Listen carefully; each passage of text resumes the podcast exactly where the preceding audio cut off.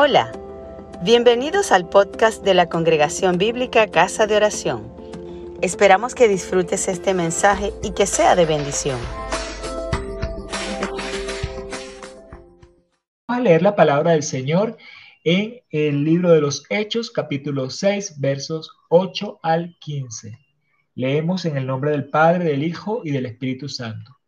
Y Esteban, lleno de gracia y de poder, hacía grandes prodigios y señales entre el pueblo. Entonces se levantaron unos de la sinagoga llamados los libertos, de los de Sirene, de Alejandría, de Cilicia, de Asia, disputando con Esteban, pero no podían resistir a la sabiduría y al espíritu con que hablaba. Entonces sobornaron a unos para que dijesen que le habían oído hablar palabras blasfemas contra Moisés y contra Dios, y soliviandaron al pueblo, a los ancianos y a los escribas, y arremetiendo, le arrebataron y le trajeron al concilio, y pusieron testigos falsos que decían, este hombre no cesa de hablar palabras blasfemas contra este lugar santo y contra la ley pues le hemos oído decir que ese Jesús de Nazaret destruirá este lugar y cambiará las costumbres que nos dio Moisés.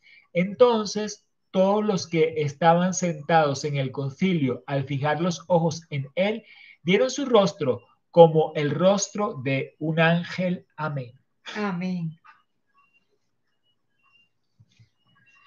Hemos estado en estos días leyendo el libro de los Hechos para reflejar lo que fue la primera iglesia y para demandar del Señor la llenura del Espíritu Santo. Fueron elegidos eh, siete que entre las características que tenían era el ser lleno del Espíritu Santo. Y estos siete habían sido eh, elegidos para una labor muy rutinaria era asistir a las viudas en la repartición diaria, algo meramente operativo. Pero aún para eso tan operativo era necesario en la iglesia el ser lleno del Espíritu Santo. Fíjense que importante para nosotros poder estar en la obra del Señor, la llenura del Espíritu. Y entonces entre esos estaba Esteban. Y Esteban dice acá la palabra que él estaba lleno de gracia y de poder. O sea, el Espíritu Santo había sido derramado realmente sobre él y empieza él a hacer grandes prodigios y señales entre el pueblo.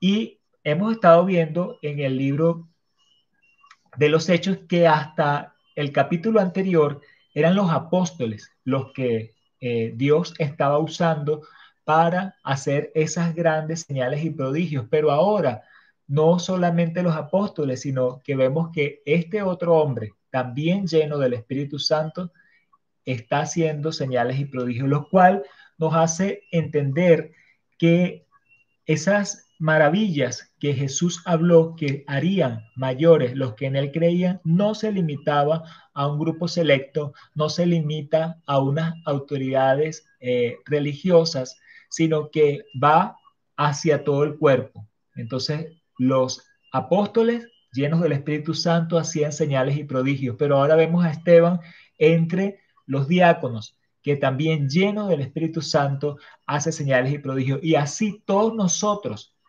quien quiera que seamos creyentes en el Señor, al ser llenos del Espíritu Santo, podemos tener esa gracia de hacer grandes prodigios y señales en el pueblo como eh, hicieron estos primeros discípulos. El poder del Señor no está limitado a un grupo exclusivo, sino que es para nosotros y para todos, para siempre, para todos los que somos llamados por el Señor.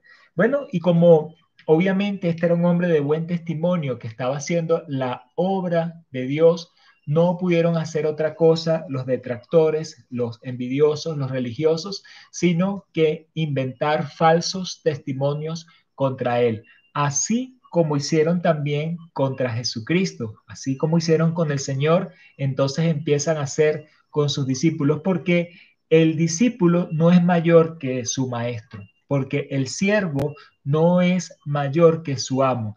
Y así, mis amados, nosotros tenemos que entender que si hicieron eso con el Señor, no podemos pretender que, bueno, yo porque soy hijo de Dios, yo porque estoy ungido, yo porque tengo el Espíritu, no lo van a hacer conmigo. Al contrario, es para un hijo de Dios un privilegio el poder pasar por esto, el poder pasar por acusaciones. Yo en mi vida personal, hace un buen tiempo atrás, eh, hace unos 15 años atrás, pasé una situación personal donde a mí se me fue acusado con testigos falsos incluso. Eh, y simplemente la persona que me acusaba estaba en autoridad eh, sobre mí. Eh, simplemente lo único que él tenía contra mí era que yo llevaba la palabra del Señor en medio de mi ambiente, en medio de mi pueblo, que era la universidad. Y con testigos falsos a quererme expulsar. Bueno, pero no me extraña. Más bien me produce gozo el saber que fui tenido por digno de llevar afrenta por causa del Señor y así pasó en este momento eh, con Esteban, donde se levantaron estos testigos falsos. Si nosotros estamos haciendo la obra del Señor, si estamos eh, actuando en estas maravillas y prodigios del Señor, sabemos que el enemigo no le va a gustar y el enemigo entonces va a levantar a sus seguidores, va a levantar a sus piezas para hacer este tipo de cosas.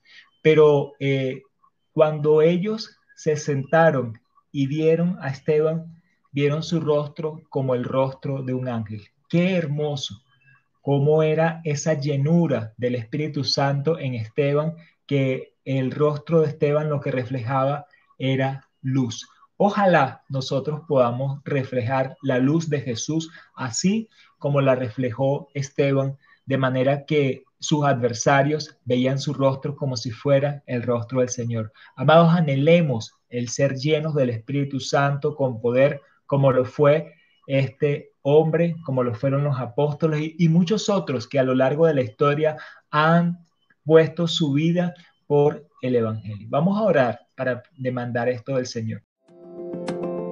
Gracias por escucharnos. Si te gustó, compártelo con tus amigos.